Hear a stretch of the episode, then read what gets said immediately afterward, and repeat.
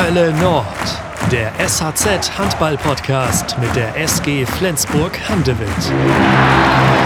Moin und herzlich willkommen zu einer neuen Hölle Nord Folge. Es sind schon wieder zwei Wochen vergangen, seit Leon Kirschberger in der letzten Folge zu Gast war. Schön, dass ihr wieder zuhört. Mein Name ist Janik Schappert und mir sitzen heute ja, zwei Leute aus, ich kann glaube ich sagen, aus dem Hintergrund, erweiterten Hintergrund der SG Flensburg-Handewitt äh, gegenüber, weil einer von den beiden eigentlich gar nicht zur SG Flensburg-Handewitt so richtig gehört.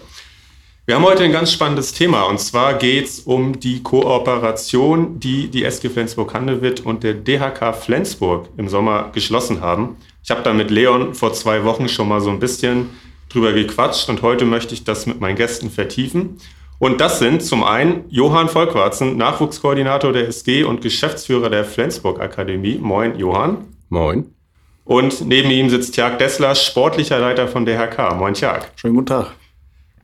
Ja, ich habe schon gesagt, worum es geht. Ähm, ich finde einfach, das ist ein interessantes Thema, ähm, weil es, man, man hört es ja immer wieder, wenn man, wenn man sich über die SG unterhält, über den Handball hier, man hört immer wieder den Wunsch raus bei Verantwortlichen, bei Fans. Wäre doch toll, wenn mal wieder ein Spieler aus der Region den Sprung zur Bundesliga, in die Bundesligamannschaft der SG schafft. Und darüber sprechen wir heute mal so ein bisschen, wie realistisch das ist und wie die Kooperation dabei hilft. Aber erstmal, ähm, Johann Tjag, hinter dem Flensburger Männerhandball liegt ein nicht so erfolgreiches Wochenende. Habt ihr gestern, hast du, Johann, gestern das Spiel der Profis in Lemgo gesehen? 21 zu 26 verloren. Ja, das habe ich gesehen, das Spiel. Ich habe mir den Nachmittag gegönnt vor dem Fernseher. Erst Kiel geguckt und dann noch die SG. Ja, ich habe ich hab eben irgendwo gelesen, äh, dass es das erste Mal seit 2017 war, dass beide an einem Tag verloren haben. CRW und SG, also fast schon historisch. äh, deine, deine Kurzanalyse des Spiels, wir sprechen hier im Podcast ganz, ganz wenig über aktuelles Sportliches, äh, weil das einfach auch viel zu wenig vorhersehbar ist. Aber mach doch mal eine kurze Analyse, woran es gescheitert ist. Ja, das ist schwer, ne? Also vor allen Dingen mit, äh, mit dem Hintergrund. Aber die, äh, das sah so ein bisschen aus wie ein A-Jugend- oder B-Jugendspiel, wo die eine Mannschaft der anderen Mannschaft eigentlich komplett überlegen ist und auch so gestartet ist. Und dann nach fünf, sechs Minuten gemerkt hat, okay, ja, also wir sind viel besser. Und dann zwei, drei Gänge zurückgeschaltet hat und nicht wieder es geschafft hat, auf den auf den höchsten Gang zu schalten. Und dann haut ihr so ein Spiel ab. Dann sind die Abschlüsse nicht so ähm, präzise, wie sie sein müssten. Dann kommt der Tor ins Spiel. Dann kriegt die Abwehr, die sie ja auch gut haben, die Lemgo gute Abwehr, die kriegen dann Oberwasser und machen es dem, dem Angriff richtig schwer. Dann kommt man ins Nachdenken als SG. Dann kommt man auf einmal immer nur noch über die Mitte, als ob man ähm, eigentlich die eigentliche Spielkultur, die man da hat, dann vergisst, weil man eben unter Druck gerät und ähm, dann ist das ein Teufelskreis und da, da kam sie nicht wieder raus. Das ist doch fast schon messerscharf. Schön. Tja, äh, DHK 2026 gegen den HSV Hannover. Fast das gleiche negative Ergebnis. Mhm. Woran hat es da gelegen? Ähm, ja, wir sind äh, zurzeit, glaube ich, in einer sehr prekären Personalsituation. Ähm, ja, und man merkt bei vielen Spielern auch die Verunsicherung. Äh, stehen jetzt mit 0 zu 12 Punkten am Tabellenende. Ähm, es war sicherlich eine Mannschaft, die man zu Hause hätte schlagen können, aber aufgrund der vorigen Wochen war es, glaube ich, schwer, ähm, den Schalter sofort umzulegen. Ich glaube, es war ein Schritt nach vorne insgesamt. Aber wenn man die letzten Ergebnisse von uns guckt mit 20, 19 und 22 eigenen geworfenen Toren, ist es schon schwer, die Mannschaften in der dritten Liga dann jeweils darunter halten zu müssen. Ähm, also das Problem liegt momentan bei uns im Angriff und in der Durchschlagskraft und ähm, ja, da gilt es jetzt, die, die Woche weiter dran zu arbeiten oder vielleicht sogar Personal noch, personell nochmal nachzulegen, ja. Bevor wir in die Tiefe gehen, was die Kooperation angeht, wollen wir den Zuhörerinnen und Zuhörern euch beide nochmal so ein bisschen näher bringen. Die Namen Volkwarzen und Dessler sind natürlich in der norddeutschen Handballszene absolut äh, bekannt. Trotzdem schauen wir nochmal ganz, ganz kurz zurück, handballerisch, äh, was ihr da so was ihr da so gemacht habt in, in, in eurer Laufbahn. Äh, Johann, ich hab, wir haben eben vor der Aufnahme kurz angeguckt, ich habe äh, ein historisches Artefakt gefunden zu Hause auf dem Dachboden, eine Autogrammkarte von dir aus der Saison 4-5, ist es diese? Das ist richtig, ja. Ja, mit noch ein, ein bisschen mehr Haaren auf dem Kopf, haben wir auch gesagt. Warst sogar auf dem Mannschaftsfoto äh, mit drauf damals. Ähm, hast du am Ende auch ein Bundesligaspiel für die SG machen können?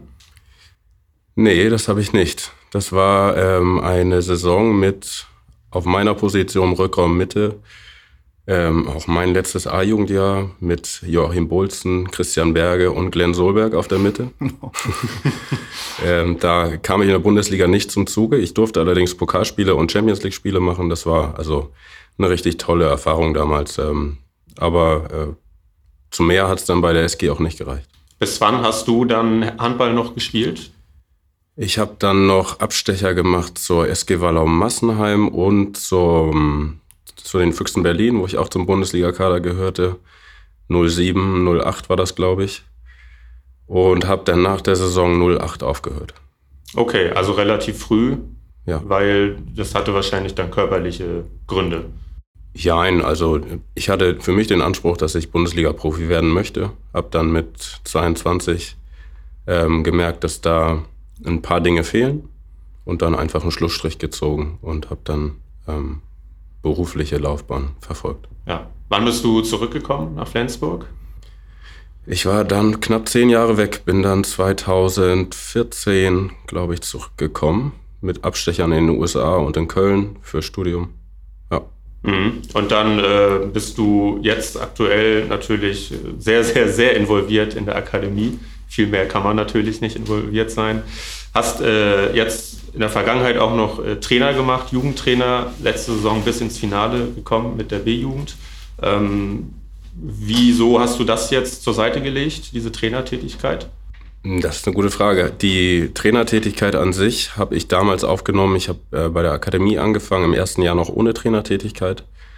Und dann ähm, wurde die Stelle frei, weil ein paar Trainer ähm, andere Herausforderungen gesucht haben und die B-Jugendstelle wurde frei. Und meine Ausbildung hat mir das erlaubt. Meine Lizenzen haben mir das erlaubt, diese Stelle zu übernehmen. Und ähm, dann habe ich mein Bestmögliches gegeben, da Michael Jakobsen ähm, zu unterstützen in seinem, auf seinem Weg dort Bundesliga-Profis auszubilden. Äh, Simon Hennig ist dann danach noch mit dazu gestoßen. Aber meine Ambition auf der, auf der Trainerlaufbahn oder in der Trainerlaufbahn ähm, sind einzig und allein die Ausbildung von ähm, Talenten und nicht eine eigene Trainerkarriere. Und äh, da habe ich jetzt ähm, als Nachwuchskoordinator und als äh, Geschäftsführer der Flensburg Akademie eine Chance, das im Hintergrund auch konzeptionell ähm, aufzubauen auf meine Art und Weise. Und das ähm, ist für mich dann die ähm, spannendere Aufgabe, aber vor allen Dingen auch die Aufgabe, die auch gelöst werden muss in der Flensburg Akademie. Und wir haben genügend richtig gute, hochveranlagte Jugendtrainer, die dort ähm, diese Position auch einnehmen wollen. Und da wollte ich dann nicht im Weg sein für jemanden, der den Weg als Trainer tatsächlich dann weiter verfolgen möchte. Tja, du hast äh, vor einigen Jahren hier im Norden sogar auch zweite Liga äh, gespielt bei der HSG Tab Wanderup. Ja. Ähm, wie wie ging es dann weiter für dich? Ähm, ja, da durften wir eine halbe Saison äh, in der zweiten Liga äh, spielen nach einem Aufstieg. Ähm, dann wurde ja unglücklicherweise die Insolvenz angemeldet äh, und dann bin ich ja, eigentlich in der Nacht- und Nebelaktion ähm, im Februar, ich glaube 2014 war das dann, bin ich äh, für dreieinhalb Jahre nach Dresden gewechselt zu einem ambitionierten Club HCL Florenz, die jetzt mittlerweile auch in der zweiten Liga sind. Im letzten, letzten Jahr, 2017, sind wir da gemeinsam aufgestiegen und seitdem ist der HCL Florenz in der zweiten Liga. Und ähm, 2017 bin ich dann zurückgekommen zum, zum DRK Flensburg und ähm, habe jetzt eigentlich zum, zum Sommer diesen Jahres die aktive Laufbahn beendet. Ähm, ja, und habe jetzt die, die Seiten gewechselt, wenn man es so schön sagen kann, äh, beim DRK und ja, möchte dabei äh, behilflich sein, ähm, neue Wege lernen, auch für mich äh, viel, viel Neues, äh, viel neuer Input. Ähm, ja, und jetzt ist die Situation, wie ich gerade ja schon gesagt habe, prekär, sodass ich dann doch nochmal das Trikot überstreifen werde für ein, zwei, drei Spiele, bis, bis ein paar Verletzte zurückkommen. Und äh, dann werde ich wieder Platz machen für die jungen und talentierteren Spieler. das hast du jetzt so gesagt. Ja, wer den Spielbericht äh, sich angeguckt hat, hat auch äh, am Wochenende ja deinen Namen drauf gesehen. Äh, was haben die Knochen dazu gesagt? Ja, das ist alles gut. Ähm, also da ist man ja auch immer froh, wenn nach den 60 Minuten, wenn man sich nicht verletzt hat. Ähm, weil momentan lässt es beruflich und familiär auch nicht viele Trainingseinheiten zu. Das ist natürlich dann immer so mit ein bisschen Risiko verbunden. Ähm, man merkt natürlich, dass man jetzt keine Vorbereitung hatte, nicht permanent im, im wöchentlichen Training dabei ist. Das kann ich nicht absprechen. Ähm, aber ich glaube, mit, mit der Erfahrung und ähm, mit ein, zwei guten Situationen kann man den Jungs dann ein bisschen Entlastung schaffen und ja, um mehr soll es eigentlich auch äh, in der Situation nicht gehen. Wie unruhig macht dich denn der Saisonstart mit 0 zu 12 Punkten jetzt? Ja, es äh, ist natürlich, wenn man rein die, die Tabelle liest, ist es natürlich ähm, ja, nicht schön anzusehen. Ähm, wir haben aber noch alle Chancen, alles selber in der Hand. Wir haben nur wirklich einen, einen jungen Kader durch die Kooperation. Ich will es gerne mal so darstellen, dass der RK eigentlich in den letzten Jahren immer eine Mannschaft ähm, hatte, die ja mit gestandenen Spielern gespielt hat, äh, auf Rückkehrer häufig äh, basiert, die irgendwo anders zweite Liga, Drittliga-Erfahrung gesammelt haben, aber die es dann irgendwann wieder Richtung Flensburg verschlagen hat. Und durch den neuen Weg mit der Kooperation haben wir eigentlich erstmals beim DRK einen Kader, der sich auch wirklich über eine Saison entwickeln kann. Und äh, das war uns allen vor der Saison klar. Natürlich wäre es jetzt schöner zu sehen, 2 zu, 12, äh, 2 zu 10 Punkte oder 4 zu 8 Punkte, allein für, für die Ruhe auch in der Mannschaft. Aber ich glaube, wir werden unsere Punkte noch holen und die Jungs werden sich weiterentwickeln und dann bin ich auch frohen Mutes, dass wir noch die richtigen Ergebnisse einfahren. Was macht das mit der Stimmung in so einer jungen Mannschaft, wenn ja der Saisonstart, sag ich mal, ein bisschen daneben geht und natürlich, wie du auch schon gesagt hast, der, der Druck da ein bisschen größer wird, weil ihr habt euch ja den Klassenerhalt auf die Fahne geschrieben. Ja, genau. Also ähm, das war von vornherein klar, dass es eigentlich so die Situation werden wird, dass wir schätzungsweise unten drin sind.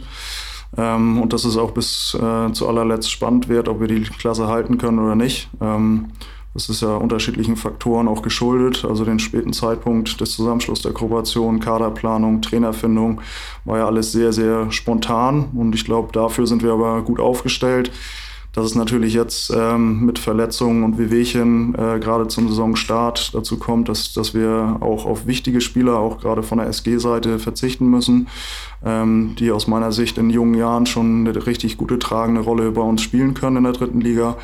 Äh, das tut so einer Mannschaft natürlich weh ähm, und äh, das spiegelt dann ein bisschen die, die Ergebnisse auch wieder. Ich glaube, wenn wir alle Mann mal an Bord hätten, dann würden die Ergebnisse auch äh, zu unseren Gunsten ausschlagen.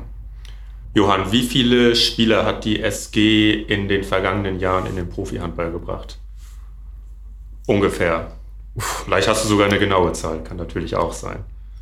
Ich habe keine genaue Zahl, was an sich ja schon ein gutes Zeichen ist. Es ja. sind also nicht eins oder zwei, äh, sondern ich würde sagen, es sind äh, um und bei 30.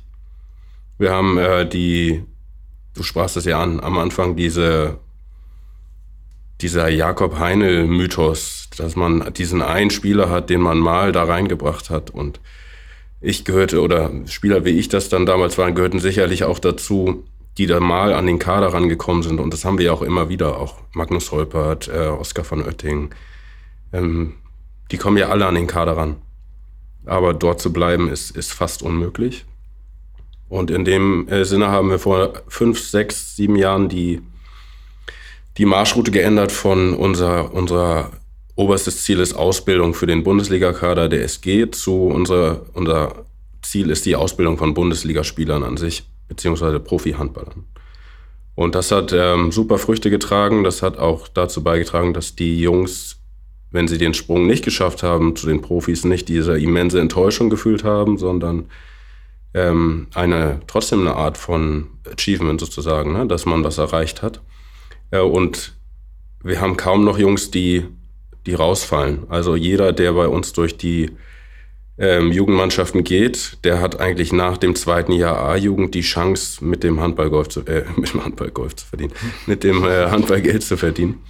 Und ähm, das ist schön zu sehen. Wir haben jetzt ein paar spektakuläre ähm, Karrieren, glaube ich, in, äh, auf den Weg gebracht. Ob das jetzt Magnus Holpert bei, äh, bei Minden ist, ob das Mikael Helmersson beim schwedischen Meister Istad ist oder ob das Oskar van Oetting ähm, in der dänischen ersten Liga ist, ähm, bei Mostü.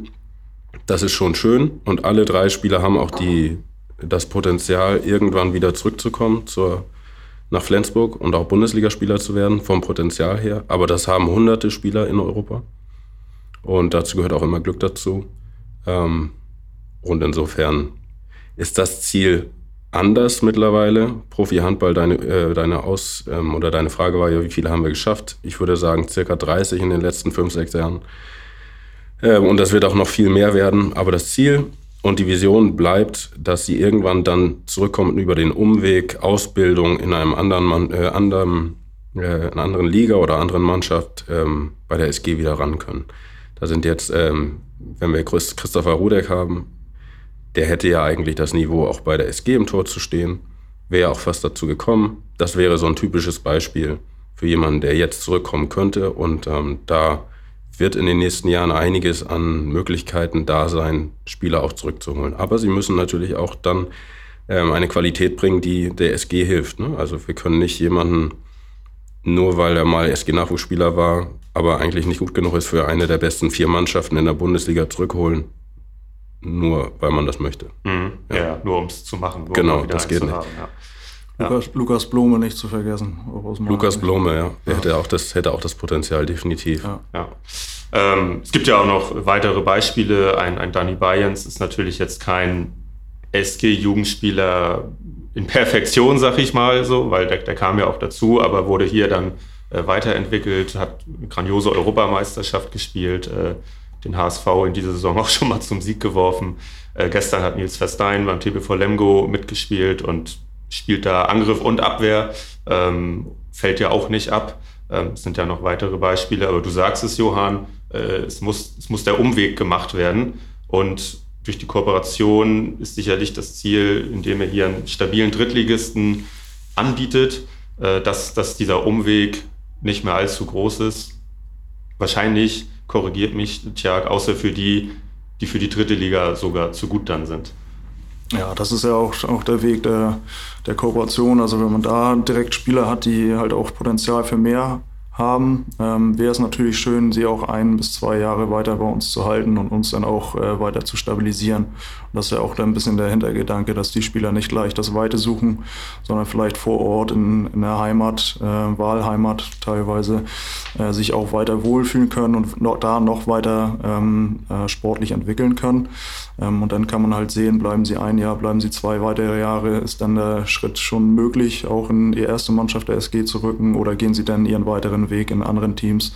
Ähm, aber so wie Johann das sagte, ähm, die, das Ziel der Kooperation ist natürlich, die jungen Spieler weiter zu etablieren, den viel Spielzeit im Männerbereich, im ambitionierten Männerbereich zu, zu bieten, ihnen da eine Plattform zu bieten, sich äh, ja, zu entwickeln. Am besten natürlich hinter äh, gestandeneren Spielern, aber das ist das, was jungen Spielern hilft, in Männerbereich reinzukommen, auch als teilweise noch A-Jugendspieler oder erstes Jahr im Männerbereich, ähm, ist das, glaube ich, für, für alle eine sehr gute Lösung. Also es gab ja damals, du hast selbst dort gespielt mit der HSG Wanderup, schon mal einen Zweitligisten in der Region. Da ist dann sicherlich viel schiefgelaufen, äh, dass das so schnell wieder vorbei war, dieses Abenteuer. Ähm, Johann, warum hat es aus deiner Sicht eigentlich bis 2022 gedauert, dass es so eine Kooperation hier ganz im Norden gibt? Das hat verschiedene Gründe. Also erstmal ist die SG Flensburg-Handewitt an sich schon eine SG. Und da gibt es schon viel zu kommunizieren zwischen dem Handewitter SV und der SG, also dem TSB Flensburg, die zusammen ja die SG bilden. Und dann noch einen weiteren Kooperationspartner reinzubringen, ähm, verlangt viel Kommunikation im Vorhinein und auch ähm, das Mitnehmen von, von vielen Leuten. Von daher war das immer eine Hürde, aber wie sich dann herausgestellt hat, mehr im Kopf, als es dann tatsächlich eine Hürde war. Und ähm, bis vor ein paar Jahren hatten wir ja auch eine regelmäßig eine Drittligamannschaft über die SG. Ähm, den Weg haben wir ja mit Absicht ähm, dann nicht mehr weiter verfolgt, sondern die Oberliga ähm, für uns als, als gute äh, Mannschaft gehabt, weil wir die Jungs dann weiter in, den, in, den, äh, in die Handballwelt ähm, vermittelt haben, sozusagen. Jetzt äh, hat es dann so lange gedauert aus diesen Gründen, ähm, aber ich finde im Endeffekt hat es dann auch nicht lange gedauert, weil die Idee war zwar immer mal wieder da, aber sie wurde ja nie konkret verfolgt. Als es dann konkret dazu kam, dann hat es ja auch ähm, innerhalb von Wochen geklappt. Mhm. Ja. Was, was war diesmal anders? Also erstmal ist eine andere Generation an Verantwortlichen dahinter. Und dann gab es auf beiden Seiten aber auch die Not. Also wir als Flensburg Akademie, Ausbildungszentrum, Nachwuchsleistungszentrum der SG Flensburg-Handewitt haben eine Verantwortung, dass wir das ähm, auf höchstem nationalen Niveau machen und das Angebot, was wir anbieten, den Jungs auch mithalten kann mit äh, Berlin, Rhein-Neckar-Löwen, Leipzig ähm, und so weiter. Ähm, und da fehlt uns, fehlt uns eine Drittliga-Anbindung. Weil wenn du einen Spieler zu uns ins Internat holst, ähm, von außerhalb, wir wollen ja generell eigentlich nur Talente aus der Region haben, aber wir müssen sie ergänzen, um national auf, auf Top-Niveau mithalten zu können. Ähm, und wenn wir den Spielern dann anbieten, ja, ihr könnt bei uns B-Jugend, A-Jugend um die deutsche Meisterschaft spielen und äh, habt hier Top-Trainer, könnt euch weiterentwickeln, aber der Sprung zu den Profis ist quasi unmöglich und dazwischen gibt es auch nichts, dann ist das nicht wirklich eine Karriereplanung, die, die jetzt mithalten kann mit zum Beispiel Berlin. Ja, A-Jugend, B-Jugend, deutsche Meisterschaft spielen wir drum und dann kommt sie entweder in die dritte Liga, zweite Liga oder erste Liga. Das ist ähm, ein anderes Angebot und da wollen wir gerne mithalten. Und insofern war auf unserer Seite die Not und bei ähm, DHK, zumindest von dem, was ich gehört habe, die Not in Anführungsstrichen, dass den Kader zu, zusammen, so zusammenzustellen jedes Jahr ja auch eine riesen zeitliche Aufgabe ist und die das ja auch nicht hauptberuflich machen ähm, beim DHK und trotzdem da so eine tolle ähm, so riesen Events jedes Mal meistern und auf die Beine stellen in der ähm, Idritzhalle. Insofern kamen diese beiden Bedingungen zusammen von meiner Perspektive aus und das hat dafür gesorgt, dass ähm, alle den, den Sinn und Zweck darüber oder dafür in so einer kurzen Zeit gesehen haben, das dann auch umzusetzen. Tja, kannst du das aus DHK-Sicht äh, auch so bestätigen oder hast du, noch, hast du noch andere Punkte, die da bei euch äh, dazu beigetragen haben, dass die Bereitschaft da war? Ähm, ja, also erstmal kann ich so bestätigen, was Johann gesagt hat. Ähm, bei uns war natürlich äh, die Situation auch in der letzten Saison so, dass wir auch erst den Umweg in der Abstiegsrunde machen mussten. Das heißt, unsere Saison ging bis äh, Mitte Mai, also 21.05.22 war das letzte Heimspiel, wo es um alles ging. Ähm, wir haben natürlich da auch schon Gespräche geführt mit äh, potenziellen Spielern. Es war aber einfach so, dass wir nicht sagen konnten, ähm, in welcher Liga wir spielen, welcher Klasse wir nächstes Jahr zugehören werden. Ähm, da im Hintergrund liefen ja auch schon die Kooperationsgespräche. So konnten wir den Spielern eigentlich auch noch nicht sagen, bleiben wir eigenständig DRK oder gehen wir die Kooperation mit der SG ein. Und das hatte einfach die, die grundlegende Folge, dass äh, viele Spieler sich äh, gegen uns entschieden haben oder halt gesagt haben, äh, ich bleibe da, wo ich, wo ich jetzt verankert bin, in dem Verein und verlängere dort. Ähm, und somit ist die angesprochene Not auch irgendwann entstanden, dass wir auch ähm, ja, einen relativ kleinen Kader theoretisch alleinstehend nur zur Verfügung gehabt hätten. Und ähm, somit war die Kooperation für uns auch sehr, sehr wichtig, ähm, um den Kader auch aufzufüllen. Klingt immer so ein bisschen abwertend, aber wirklich äh, sportlich gut zu ergänzen mit, mit der Seite der SG-Spieler. Also ähm, ja, und sonst zu, der, zu den Kooperationen, so wie ich es auch mitgekriegt habe, bin ja dann auch erst seit, seit Januar quasi in der, in der neuen Rolle. Ähm, ja, gab es die Gespräche immer mal wieder, aber so wie Johann sagte, ich glaube, es, es hat viel damit zu tun, dass sich jetzt auch in den ähm, ja, verantwortlichen Ebenen ein bisschen das Blut erneuert oder erfrischt hat, verjüngt hat. Ähm, und ja, im Endeffekt ging es dann relativ schnell. Von den ersten Gesprächen waren sich dann ähm, innerhalb von wenigen Wochen alle, alle einig, dass das der zukünftige Weg sein soll. Wie wird das jetzt in der Praxis gehandhabt? Also bleiben wir doch mal am Beispiel Leon Kirschberger, einfach weil er vor zwei Wochen da war. Ähm, er trainiert komplett bei DHK, spielt bei DHK und kann dann auf Zuruf auch von Mike Machulla mal ausgeliehen werden. Ja, es ist so, dass äh, Leon quasi eigentlich die ganze Vorbereitung bei der ersten Männermannschaft der SG Flensburg-Handewitt äh, durchlaufen hat und da eigentlich gar nicht im Training war vom, vom DRK. Also erst zum, zum äh, Vorbereitungsende ist er zu uns beim Team gestoßen. Ähm, dann kam ja relativ schnell die, die Verletzung von Johann Hansen dazu, sodass er auch gleich äh, Bundesliga-Luft schnuppern konnte. Ähm, und so ist es natürlich ein wöchentliches Taktieren, ein wöchentliches Gucken, welche Mannschaft hat welche Probleme, welche Spieler stehen zur Verfügung. Ähm, jetzt ist der Stand gerade so bei Leon, dass er bei uns fest im Team ist. Aber sobald sich was äh, verändern sollte in der ersten Mannschaft, äh, steht er da auch wieder zum Abruf bereit und trainiert auch unter der Woche regelmäßig bei der, bei der ersten Mannschaft mit. Wie ist generell die prozentuale Aufteilung jetzt zwischen rein DHK-Spielern und äh, Spielern, die von der SG reingebracht wurden? Äh, Stand jetzt ist es eigentlich 50-50, würde ich fast sagen. Also wir hatten nach der Saison, ich glaube, neun Spieler, die auch fest weiter zum Kader gehören sollten und jetzt mittlerweile vielleicht sogar ein bisschen mehr SG. Ähm, Seite durch die A-Jugendlichen dazu auch haben wir eigentlich einen Kader, der ja, 18, 19 Spieler umfasst, ähm, plus Spieler, die auch äh, im Oberligateam dazugehören. Ähm, ja, aber so rein für die 16 Leute, die man eintragen kann, ist es eigentlich 50-50 äh, gewichtet. Okay. Kriegst du das noch hin ohne Excel-Tabelle? Das kriegen wir alles hin, ja. Sehr gut. Ich glaube, viele Leute können sich nicht so richtig vorstellen, wie hoch das Professionalitätsniveau in der dritten Liga ist. Das ist ich glaube, es ist für viele eine, eine Spielklasse, die nicht so richtig äh, greifbar ist. Klar, man hat die Bundesliga, dann gibt es die zweite Liga, völlig klar. Ähm, dann gibt es die dritte Liga, die ist aber auch schon aufgeteilt natürlich äh, nach den Regionen in Deutschland. Deswegen helft uns doch am besten mal auf die Sprünge. Wie kann man sich das vorstellen, Johann? Wir haben schon gesprochen, äh, DHK ist jetzt eine sehr junge Mannschaft. Äh, die dritte Liga ist natürlich auch eine Liga, wo sehr, sehr viele gestandene Spieler auch unterwegs sind und ein schwieriges Pflaster, oder?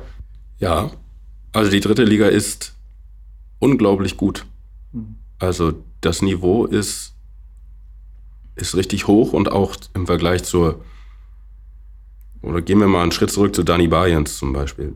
Also der hat in der dritten Liga dieses eine Jahr, wo er bei uns gespielt hat, eben weil das, die Liga auch dieses Niveau hat, da hat er sich sein, sein Bundesliga-Niveau erarbeitet. Und das Sprungwert dritte Liga ist zur zweiten und ersten Liga dann von den individuellen Qualitäten einiger Spieler gar nicht mehr so groß. Ähm, aber nur einiger. Ne? Dann gibt's natürlich auch die Spieler, die, die gar nicht das Niveau haben, um auf zweite oder dritte, äh, zweite oder erste Liga mal zu spielen. Und insofern gibt es dann immer die Spieler, die auch den Anspruch haben, dass die dritten, Drittligamannschaften auch professionell geführt sind, weil das eben auch für die Sprungwert ist in die Profikarriere. Und insofern ist das ist, wie eine kleine Profimannschaft zu betrachten. Da ist ein richtiger Staff, Staff dahinter, der, der sich unglaublich bemüht. Zumindest was ich dann von außen mit, äh, mitbekomme ähm, beim DHK, aber auch schon ähm, was bei uns bei der SG dann ähm, vor ein paar Jahren für die dritte Liga für einen Aufwand betrieben wurde. Und ähm, insofern ähm, das, was sich nachher unterscheidet zum Aufwand zweite Liga, ist einmal das Reisen und die Gehälter.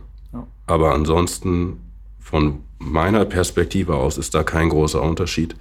Und die einige Spieler sind richtig, richtig gut. Da wird richtig guter Sport geboten.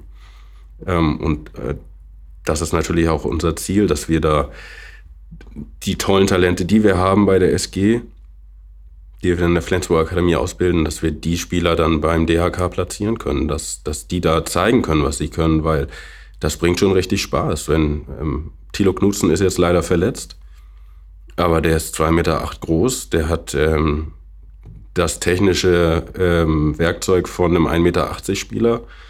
Und äh, das bringt einfach Spaß, solchen Spielern zuzugucken. Und ähm, deswegen ist der, die dritte Liga leider meines Erachtens ähm, ein bisschen unter Wert verkauft, weil das ist schon toll, was dort geboten werden kann. Ja, der, ich weiß auch nicht warum, aber so ein bisschen staubiges Image irgendwie. Dabei hat man ja in den vergangenen Jahren gesehen, viele Drittligisten, die in die zweite Liga gekommen sind, haben sich dort auch auf Anhieb behaupten können. Also aktuellstes Beispiel ist ja der erste VfL Potsdam, der Kooperationspartner von den Füchsen Berlin, ähm, die, ja, die ja im Moment sogar oben mitspielen. Sicherlich auch eine Ausnahmeerscheinung, aber da waren ja noch andere Mannschaften. Ähm, was, was könnt ihr tja, zu, zu Trainingsumfang sagen und, und auch äh, Bezahlung? Also wird auch bei DHK dann bezahlt? Ähm, natürlich muss man den Spielern auch irgendwas bieten von Vereinsseite. Es läuft bei uns alles auf, auf Minijob-Basis maximal. Ähm, und dafür zum Trainingsumfang zu sagen, ist es halt so, dass die Jungs jetzt äh, viermal die Woche in der Trainingshalle stehen, äh, plus ein bis zwei individuelle Krafteinheiten auch absolvieren. Also da sprechen wir von Umfang von vier bis sechs ähm, Trainingseinheiten in der Woche, plus bei Auswärtsspielen, Abfahrten, Abfahrtszeitpunkten von 9, 10, 11 Uhr morgens, ähm, abends die Spiele in Wilhelmshaven, Hannover Raum. Ähm, da ist es häufig 19 Uhr, 19.30 Uhr. Das heißt, du bist eigentlich Sonntag früh um drei oder vier bist du wieder zu Hause. Also man, die Jungs stellen schon sehr, sehr viel hinten dran für das äh, Projekt Dritte Liga. Ähm, und da ist die Bezahlung natürlich auch dann eher geringfügig. Also ähm, das ist auch so ein bisschen, bisschen der Trend, der, sag ich mal, drumherum äh, zu erkennen ist, dass einige Spieler, die vielleicht auch das Talent hätten, in dritte Liga zu spielen aus der Region, einfach sagen, ich äh, nehme einen anderen Job oder ich gehe halt jetzt schon im Beruf weiter, ähm, weil man im Handball halt dann hier oben nicht so viel verdienen kann. Die, um es einfach mal klarzustellen, also ähm, es gibt riesen äh, Differenzen in der dritten Liga. Also einige, die das Projekt zweite Liga angehen, die liegen im Etat bei über einer Million. Ähm, wir haben Etat von 150.000. Also und sind eigentlich, letztes Jahr gab es 82 Drittligisten über ganz Deutschland verteilt. Ähm, ich glaube, da lagen wir mit, mit dem DRK schon äh, an 5, 6 letzter Stelle. So, und ich glaube, dafür ist es ist ein gutes Projekt und umso wichtiger, auch Spieler so wie Thilo Knutzen, wie Johann gerade gesagt hat, die bei uns äh, sich weiterentwickeln können. Ähm, das sind einfach Qualitäten, die wir so von, von unserer Seite aus extern halt nie zu uns locken könnten mit dem, was wir denen anbieten können. Und deswegen ist diese Kooperation halt elementar auch für uns. Mhm. Also Perspektive muss dann Geld sozusagen auch ein Stück weit auf, aufwiegen. Ähm, ich glaube, aus eurer Staffel, der Staffel Nord, ähm, heißt die Nord oder Nordost? Nord. Nord, ja. Ähm, ist der TuS Winhorst, glaube ich, so ein Beispiel, ne, wo, ja. wo sehr viel Geld unterwegs ist und die Ambitionen sehr groß sind. Ja, die haben ja ZAG als großen äh, Sponsor dahinter. Äh, ich habe jetzt gerade nach, nach unserer Niederlage gegen den HSV Hannover, die sind da auch ganz gut verknüpft in der Region und denen geschnackt. Äh, die haben tatsächlich vor der Saison den Cut gemacht. Also alle, die eine Ausbildung machen oder irgendwo arbeitstechnisch unterwegs waren, die haben sie quasi aus dem Kader ähm, geschmissen, so dass sie wirklich alles Vollprofi sind. Ähm, die trainieren zehnmal, zehnmal die Woche und haben dann ihr Spiel am Wochenende. Und das sind einfach Voraussetzungen, äh, ja, die, die können, mit denen können wir nicht mithalten zurzeit. Und deswegen äh, erhoffen wir uns äh, die Förderung der Talente, dass wir da dann die Großen auch ein bisschen ärgern können. Aber daran sieht man halt, das sind halt äh, ganz andere Sphären, obwohl wir in der gleichen Liga vertreten sind. Ja. Ähm, träumt, träumt ihr da sozusagen von mehr oder ist das einfach die Situation, mit der ihr jetzt arbeiten müsst und auch in Zukunft werdet arbeiten müssen? Was meinst du genau mit mehr? Ähm, mehr im Sinne von jetzt Beispiel TuS Winhorst natürlich ganz, ganz, ganz weit weg, aber sag ich mal, dass das über Nebenjob, Minijob hinausgehen könnte irgendwann mal. Mhm, man träumt immer von mehr. Also äh, das, das wäre unrealistisch, jetzt sich hier hinzusetzen und zu sagen, nee, das ist alles gut so, wie es ist. Weil ich finde, man hat auch einen Auftrag den Spielern gegenüber und äh, dem Aufwand, den die Spieler betreiben, gegenüber. Und natürlich wäre es von unserer Seite, von Vereinsseite auch schön, den Spielern mehr bieten zu können. Also da arbeiten wir täglich, wöchentlich dran, auch mehr zu generieren, auch was, äh, was den Etat angeht. Aber es ist natürlich sehr, sehr schwer. Ähm, gerade weil die Liga halt so ein bisschen ja, semi-professionell beäugt wird ähm, und wir natürlich auch hier in der Region gute sportliche Konkurrenz haben, die auch interessant ist. Ähm, aber wir arbeiten daran, dass wir uns weiterentwickeln, aber dafür ist es halt elementar, dass wir die Liga auch anbieten können. Ähm, ja, und von mehr, das ist ganz, ganz weit weg, glaube ich. Ähm, träumen kann man immer und das ist auch immer erlaubt, aber sich erstmal zu stabilisieren, das, die Klasse zu halten und sich danach zu stabilisieren, das, da haben wir genug Arbeit mit, glaube ich, erstmal. Ja, und Natürlich ist es auch, auch dort so, die, die aktuelle Lage in der Welt, die macht das Ganze natürlich nicht wirklich leichter. Nee, nee aber die, den Profi-Handball jetzt schon anzubieten beim DHK ist nur möglich über Talente, die wir entweder ausbilden, die gut genug sind für Kaderplatz 14, 15, 16 bei der SG. Ja. Dann haben wir, es ist ja eine Kooperation aus drei Organisationen quasi, DHK, der Flensburg Akademie und der SG. Ähm, das ist die eine Möglichkeit, Profi-Handball äh, anzubieten und die andere, dass man überragende Talente. Dadurch, dass wir jetzt ein Angebot haben, sagen dritte Liga und Anbindung Profi-Handball bei der SG, ähm, zu uns zu holen, schon in jüngeren Jahr, äh, Jahren. Ne? Dass dann die dänischen Top-Talente auch mal Flensburg wieder mit ähm, in die Vita reinnehmen und ähm, sagen, ja, das ist ein, ein guter Weg, mich ausbilden zu lassen. Und wenn es, ich glaube, in diesem Jahr ein bisschen früher alles festgestanden hätte, ihr habt über die Probleme gesprochen, wäre vielleicht auch ein, ein Felix Backhaus, ein Finn Hasenkamp dann sogar hier geblieben, die natürlich jetzt dann noch sich dafür entschieden hatten, ähm, in Lemgo oder in Hannover diesen Drittliga-Weg äh, zu gehen. Ne? Ja, also man, man träumt natürlich so ein bisschen, wie wäre das gewesen, jetzt ein DHK-Kader äh, mit Magnus Holpert, Oskar van Oetting, Michael Helmerson, Finn Hasenkamp ähm, und Felix Backhaus zu haben Das sind dann natürlich. Ähm, oder auch Lewe Carsten sind auch links außen. Aber ähm, das ist, dem ist nicht so und insofern sind wir da, müssen wir andere, äh, andere Mittel finden. Ja. Ja. Wie ist das zeitlich angelegt, Johann? Auch mal den Worst Case jetzt angenommen, äh, wir haben drüber gesprochen, 0 zu 12 Punkte am vorletzter Tabellenplatz im Moment. Wenn, wenn das jetzt Richtung Oberliga dann heruntergehen sollte, ist das dann ein großer Dämpfer oder ist das etwas, was ihr durchaus in euren Überlegungen äh, drin habt? Das ist ein Riesendämpfer, aber den haben wir mit in den Überlegungen drin gehabt und alle waren sich auch einig beim Eingehen der Kooperation, dass wenn man dann absteigt, dass das kein Grund ist, die Kooperation aufzugeben. Das wäre auch unfair ähm, gegenüber der, den Jungs und den Eltern auch. Ähm, dann würde man quasi um, um eine Saison zurückgesetzt werden. Ne? Also die Jungs, auch wenn die jetzt absteigen würden, hätten dann die Drittliga-Erfahrung gehabt. Aber dann brauchen wir ein Jahr, um wieder aufzusteigen und dann müssen wir auch aufsteigen, damit wir wieder in die dritte Liga kommen. Äh, aber so weit ist es noch nicht und so weit wollen wir auch noch nicht denken. Wenn es dazu kommen sollte, dass das absehbar ist, dann werden DHK und wir uns zusammensetzen und besprechen, wie das dann zukünftig aussehen kann, damit das weiterläuft. Ja, zumal es ja in der Oberliga Stand jetzt äh, die SG2 gibt. Ähm, dann wäre natürlich eventuell die Situation mit zwei Mannschaften in einer Liga, wobei äh, das Juniorteam ja leider auch im Moment noch, noch ohne Punkt ist. Ähm, jetzt schon mal mit den Erfahrungen, die ihr gesammelt habt, Tjag, was sind auf jeden Fall die Lerneffekte bei der Kaderzusammenstellung, wer wo spielt, die ihr jetzt schon werdet transportieren können ins nächste Jahr? Ja, also wir waren uns ja alle äh, vor der Saison nicht so ganz klar, wie sich das verhält mit, äh, mit den Wechseleien. Also A-Jugendspieler, Oberligamannschaft, Drittligateam, erste Männermannschaft, SG Bundesliga.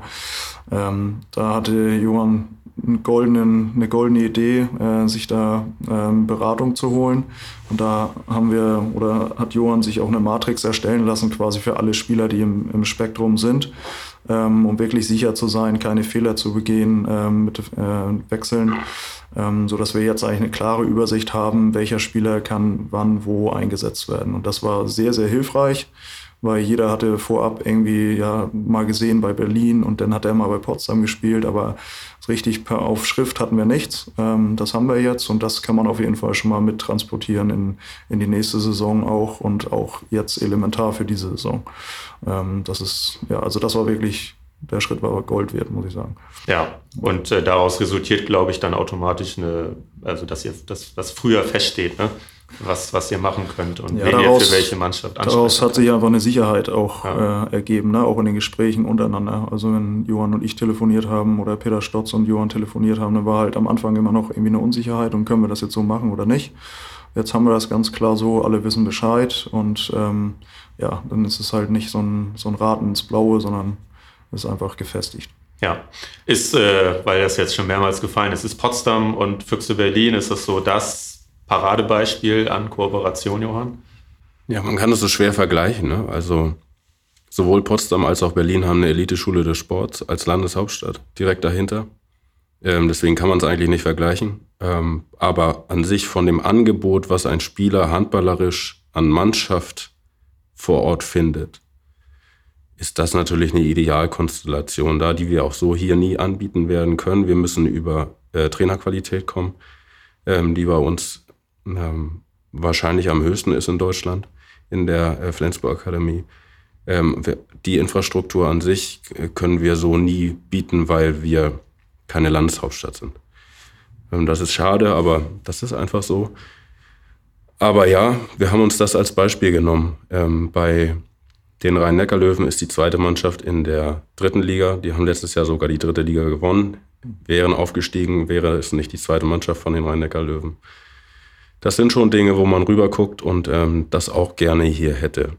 Hier ist es allerdings eher auch so gewachsen, dass die SG Flensburg-Handewitt einfach seit 20 Jahren internationale Spitze ist. Und insofern sind die Mittel auch da gebunden bei der SG Flensburg-Handewitt. Und das soll ja auch so sein. Wir sind ja auch so ein gallisches Dorf hier. Hier ist die SG Flensburg-Handewitt und wir drumherum wollen dafür gerne ausbilden. Und insofern wird hier nicht noch ein Zweitligist sein und nicht noch ein Drittligist und noch ein Drittligist. Das, das gibt, gibt es einfach nicht mehr her. Wir sprachen darüber, das ist Profisport mittlerweile, dritte Liga. Das ist nicht mehr wie früher. Ähm, aber da gucken wir hin und wir gucken, was wir hier möglich machen können in der Region. Und natürlich guckt man in andere Sportarten, in andere Vereine, um ein Angebot zu haben, was ähm, genau angepasst ist an das, was wir hier bieten können und dann aber auch bestmöglich machen können. Ich glaube, das ist ein wichtiger Teil der Wahrheit, was du gerade gesagt hast, wenn es darum geht, warum schafft es denn keiner, dieses permanente international vertreten sein, sehr hohe Erwartungshaltung und wenn du Rhein-Neckar-Löwen ansprichst, äh, Füchse Berlin, gibt's, da gab es ja auch dann Jahre, wo, wo, wo ja, die dann irgendwie auch mal ein Dämpfer waren, ne? wo, wo es mal nicht um die Top 5 dann ging. Ja, und du siehst es auch jetzt. Jetzt äh, spielen sie um die deutsche Meisterschaft, die Füchse Berlin, und dann sind da absolute deutsche Top-Talente. Nils Lichtlein, ähm, Max Behnke oder Benecke, ich bin nicht genau sicher, wie er heißt, Benecke, glaube ich. Ähm, die spielen nicht. Die sitzen da und spielen nicht. Mhm. Und ähm, das gab es früher bei Berlin nicht und sie lernen das jetzt auch kennen, dass wenn man um die deutsche Meisterschaft und Champions League spielen möchte, dann ist der Sprung von A-Jugend zu den Profis wie von Ausbildung ins, in die Führungsetage einer, eines Unternehmens. Das ist fast unmöglich. Und gerade deswegen, und das hat Bob dann natürlich auch wieder gut vorausgesehen, hat er da die zweite Ligamannschaft ähm, für seine Top-Talente ähm, da in der, in der Kooperation mit Potsdam zusammengebracht. Ne? Mhm, ja. Äh, weiteres Problem, was ihr hattet, ist, dass Michael Jakobsen, Stichwort Rhein-Neckar-Löwen, äh, dann ja ein Angebot äh, bekommen hat, dort als Co-Trainer zu arbeiten. Ihr habt äh, sicherlich ein Stück weit äh, mit ihm gehofft, auf ihn gehofft oder mit ihm geplant, auch als Trainer dann vielleicht sogar von DHK. Ähm, dann habt ihr äh, einen anderen Mann geholt, äh, Tjag, Klaus. Muss mir ein bisschen helfen, wie ich den Nachnamen aussprechen muss. Lynxö. Super. Ja, genau. ähm, was, was bringt er mit? Ah, Klaus äh, ist erstmal, ich glaube, auf dänischer Seite ein, sehr renommierter Trainer, der sehr, sehr gute Arbeit geleistet hat bei seinen Trainerstationen, die er vorher begleitet hat. Also er war ähm, vor vielen Jahren Trainer in Tondern, ähm, hat die da, glaube ich, aus der dritten dänischen Liga in die, in die erste Liga gebracht und ist als Aufsteiger, äh, hat es geschafft, da ein Jahr zu überwintern. Ähm, sind danach dann abgestiegen, äh, im verflixten zweiten Jahr als Aufsteiger ähm, und da wurde aber auch von Vereinsseite dann so reagiert, dass quasi durch einen neuen Impuls, einen neuen Trainer äh, quasi zu installieren, ja, dass wieder der Wiederaufstieg äh, geschafft werden sollte. Ähm, und danach war er Co-Trainer in Sonderjyske ähm, in der ersten dänischen Liga. Und wir haben uns natürlich vorab gemeinsam informiert und äh, uns Informationen über Klaus eingeholt. Und äh, gerade mit ehemaligen Spielern, was ich sehr, sehr wichtig fand, ähm, war es halt ja, dass keiner ein negatives Wort über Klaus gesagt hat. Also durch die Arbeit, die er tagtäglich in der Mannschaft geleistet hat, seine sehr äh, einfühlsame Art und Weise, pädagogische Ar Arbeit ähm, hat uns natürlich ne, nachher auch dazu gebracht, äh, ihn ja, in den Kreis der Trainer mit aufzunehmen, äh, die interessant sind, weil es natürlich jetzt äh, gerade mit vielen jungen Spielern auch darum geht, äh, die gut führen zu können. Ähm, und das macht er bis jetzt par excellence, würde ich sagen. Ganz ruhiger Vertreter, ähm, wird nicht unruhig, viele Einzelgespräche und da haben wir für den jetzt schon häufiger angesprochenen späten Zeitpunkt der Kooperation einen sehr, sehr guten Trainer gefunden. Und ihr habt auch einen jungen äh, Co-Trainer dazu geholt mit Magnus Frisk, ja. ähm, der auch das Junior-Team in Hauptverantwortung trainiert. Ne? Ähm, wenn man sich Woche für Woche anguckt, äh, sieht man, im Junior-Team spielen viele Jungs, die auch A-Jugend spielen, A-Jugend-Bundesliga. Ähm, das ist ja ein Weg, den die SG schon, schon seit Jahren so fährt, dass die A-Jugendspieler quasi doppelt spielen. Hat sich der Weg äh, bewährt, Johann, oder ist das mittlerweile auch zu hinterfragen, diese Doppelbelastung? Nee, der, der Weg hat sich absolut bewährt. Er ist auch großer Teil davon, warum wir diese 30 Jungs in den Profihandball gebracht haben, weil sie eben in ihrer A-Jugendzeit in einigen Spielen total unterfordert sind brauchen sie den Ansch oder diese, diese Überforderung ähm, in, der, in der Oberliga, vor allen Dingen körperlich, spielerisch und tempomäßig sind sie dann auch da gleich wieder überlegen. Aber vom Körperlichen ist das nochmal was anderes. Insofern hat sich das bewährt und ähm, die Zeit da oder den Schritt, den, den wollen wir absolut nicht missen. Allerdings ist die Oberliga eben kein Schritt für die Top-Talente, um dann den Schritt zu den Profis zu schaffen. Sondern da fehlt ein Schritt dazwischen.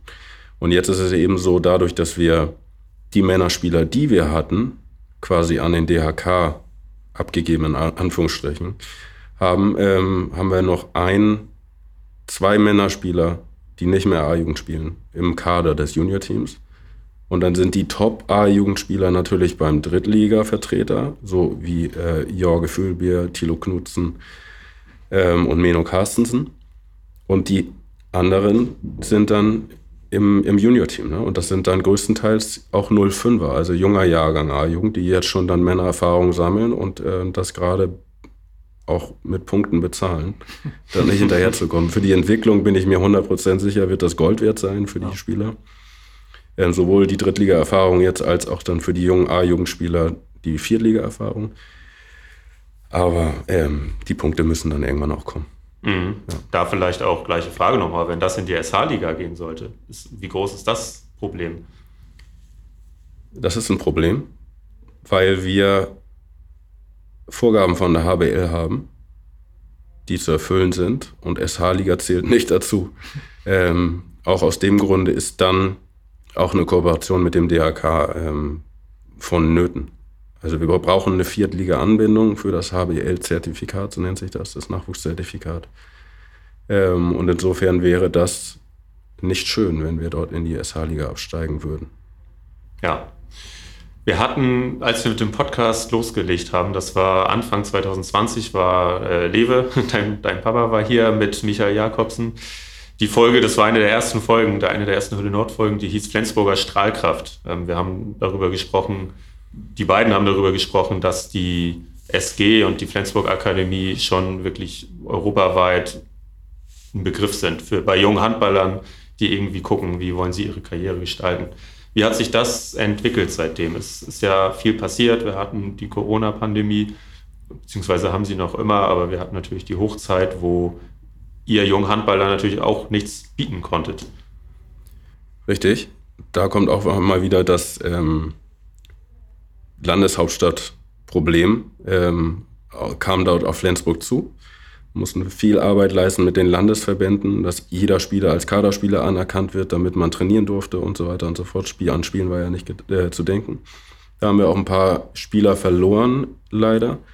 Äh, die uns wichtig waren. Aber die Strahlkraft der Flensburg Akademie ist natürlich nur größer geworden in den letzten Jahren, dadurch, dass die Top-Talente, die wir hatten, dass wir sie auch platziert haben. Ne? Also dänischer Meister, äh, dänischer äh, Erstliga, schwedischer Meister, wir sprachen drüber. Das sind natürlich Dinge, wo die Jungs dann auch drüber sprechen, woher sie kommen und die Strahlkraft dann nicht verringern.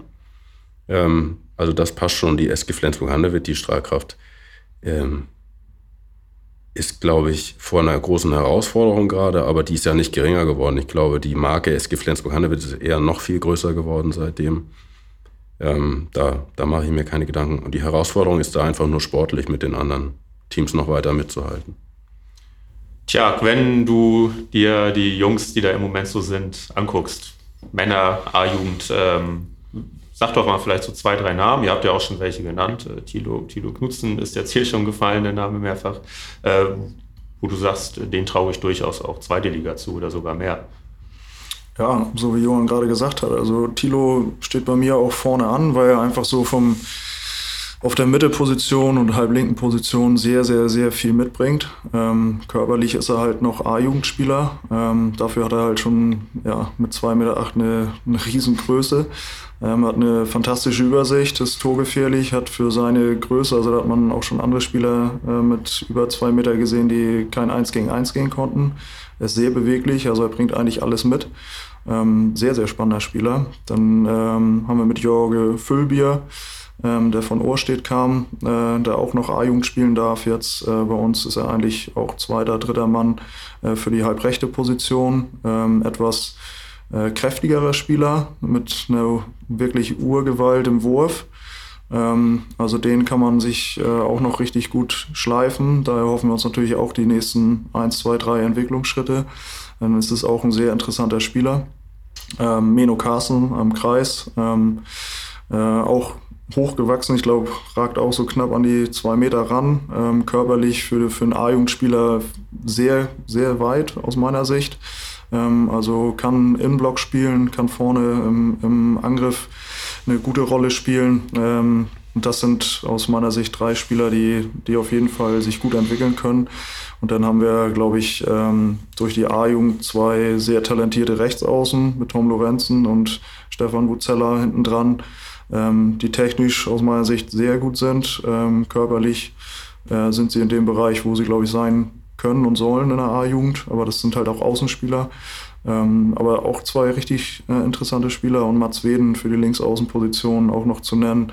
Ähm, ja, bringt, ich glaube, auch U-Nationalspieler. Johann, korrigier mich, wenn ich falsch liegen sollte, aber ich meine, äh, so ist es. Ähm, Stefan Buzella auch für Österreich aktiv. Also da kommt schon gut was nach. Ähm, und das ist halt auch gerade das Spannende, so eine, so eine Spieler zu sehen. Ähm, ja, also Talent ist auf jeden Fall genug vorhanden, würde ich so sagen. Das werden wir gerne und wir werden das natürlich sehr gerne im Auge behalten. Äh, Johann, wir haben, äh, die A-Jugend war Deutscher Meister 2019, 2020 auch, aber natürlich auch, ja. weniger schön als 2019. Ähm, die B-Jugend hatte ich schon gesagt, ganz am Anfang, als wir über, über dich und deine Trainertätigkeit sprachen, war im Finale letzte Saison. Ist sowas diese Saison auch zu erwarten oder ist da mal ein kleiner Break? Also, das dieser Jahrgang 2004, 2005, der jetzt A-Jugend spielt, ist deutschlandweit mit der spannendste Kader, den wir haben. Aber das bedeutet auch, dass dort Potenziale erst noch richtig entfaltet werden müssen. Es kann sein, dass wir da ein bisschen spät dran sind, um noch um die deutsche Meisterschaft zu spielen. Aber der Kader an sich, für dem, was, zu dem, was wir eigentlich verfolgen, und das ist Profi-Handballer ausbilden, ähm, ist er super spannend. Ähm, Tjag hat schon richtig viele Spieler genannt, da sind noch viel mehr. Ne? Da ja. ist noch Ben Schmidt im Tor, der ja. ähm, wirklich einzigartig ist in seiner Konstitution und, und auch seinem Ehrgeiz, der, der jetzt auch schon mit im Trainingslager war bei den Profis, von denen die Profitrainer auch ähm, total angetan sind. Ähm, dann sind da Spieler im 05er Jahrgang, die nachrücken. Ähm, wir haben einen unglaublich talentierten 06er bekommen, Mitte, der schon A-Jugend voll mitspielt, letztes Jahr schon. Jesse ähm, Blumberg. Jesse Blumberg ist 05er. Ja. Ganz, ganz toller Spieler. Ähm, der junger Jahrgang A-Jugend ist und der noch gar nicht weiß und wir auch noch gar nicht wissen, wo da sein Limit ist. Der hat erst mhm. jetzt das Selbstbewusstsein ähm, erlangt, um auch äh, dominant zu sein. Aber da hat ihm natürlich der Run zum Finale Deutsche Meisterschaft dann auch sehr geholfen in der B-Jugend.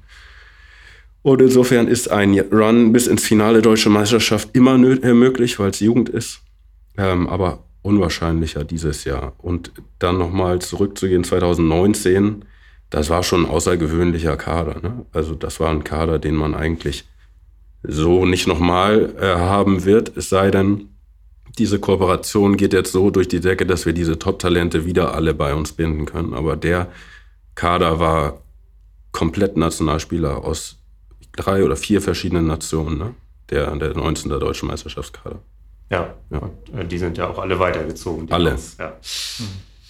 Sehr schön. Ähm, ja, eigentlich ist das schon, schon, schon der Schluss, äh, weil wir, wir haben natürlich über die Highlight-Spieler gesprochen, äh, über Christopher Rudek, über ähm, Danny Bayerns, Nils Verstein, über Magnus Holpert etc.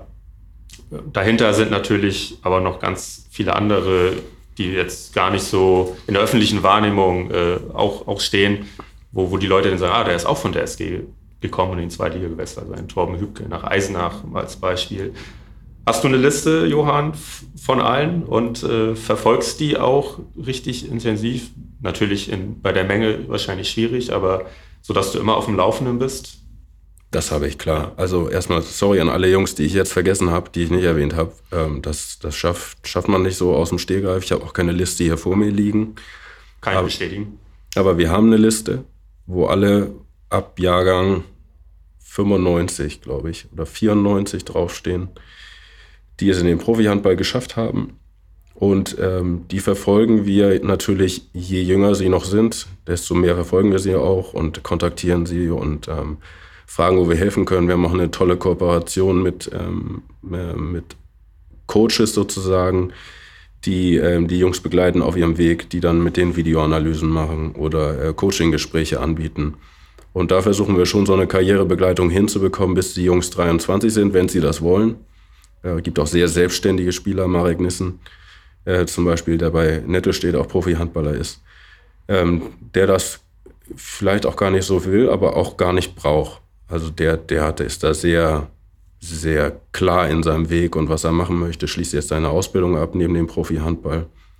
Und ich bin mir ziemlich sicher, dass der dann nochmal richtig angreift. Und erstmal mit Nettel steht, dass er jetzt auch Schlüsselspieler versucht, wieder aufzusteigen in die erste Liga. Und ansonsten, ähm, wenn sein Vertrag dann dort ausläuft, sich auch umgucken wird, ob es noch andere Möglichkeiten gibt für ihn. Also die verfolgen wir alle. Sehr schön. Wir werden das auch weiter verfolgen. Tja, Johann, Thema Kooperation betreffend, haben wir irgendwas komplett außen vor gelassen oder haben wir im Großen und Ganzen über die wichtigsten Punkte gesprochen? Ich würde sagen, wir haben nicht, nichts vergessen. Ne. Das ist gut. Also es ist für nochmal, das würde ich gerne nochmal herausstellen, für die Handballregion Flensburg ist das eine unglaublich wichtige Kooperation. Also mit das spannendste Projekt, was es seit der, seit der SG, seit die, die, die zusammengekommen ist, äh, gegeben hat. Und äh, das gilt es zu unterstützen. Und zwar von allen Seiten. Die SG Flensburg-Handewitt, ähm, vor allen Dingen in Person von Holger Glandorf, die stehen da auch voll hinter. Ähm, brauchen dann natürlich aber auch für, für ihr Produkt entsprechende Produkte, die wir anbieten, damit das äh, da Anschluss finden kann. Die können nicht nur aus, weil sie es gerne machen, jemanden mit in den Kader reinnehmen, sondern der muss auch dann gut genug sein. Aber da sind sie voll dahinter. Und ähm, wir als Flensburg Akademie und der DHK Flensburg natürlich auch. Ähm, aber für die Region selber und auch für alle Unterstützer, ähm, das ist schon ein einzigartiges Projekt und ähm, wir bitten darum, dass das äh, entsprechend dann auch unterstützt wird, wenn es unterstützt werden kann. Ich glaube, damit können wir schließen. Schönes Schlusswort. Ich nehme leider noch mit, wenn wir über 2005er und 2006er sprechen, dass ich jetzt auch älter werde langsam. Als 93er habe ich mich eigentlich immer noch sehr jung gefühlt. Aber es ist schon Wahnsinn, wie, wie, ja, wie jung die, die Handballer mittlerweile sind. Vielen Dank, dass ihr beide da wart und äh, für die spannende Faststunde, die wir jetzt hatten. Sehr gerne. Super gerne. An euch da draußen, vielen Dank fürs Zuhören. Alle, S äh, alle Hölle Nord-Folgen gibt es auf saz.de, Spotify, Apple Podcast und auch überall sonst, wo es Podcasts gibt. Schreibt uns gerne bei Fragen, Anmerkungen an die SAZ-Kanäle. Ähm, erzählt weiter, was wir hier machen, wenn ihr das gut findet. Und wir hören uns dann in zwei Wochen wieder mit der nächsten Hölle Nord-Folge. Bis dahin, ciao.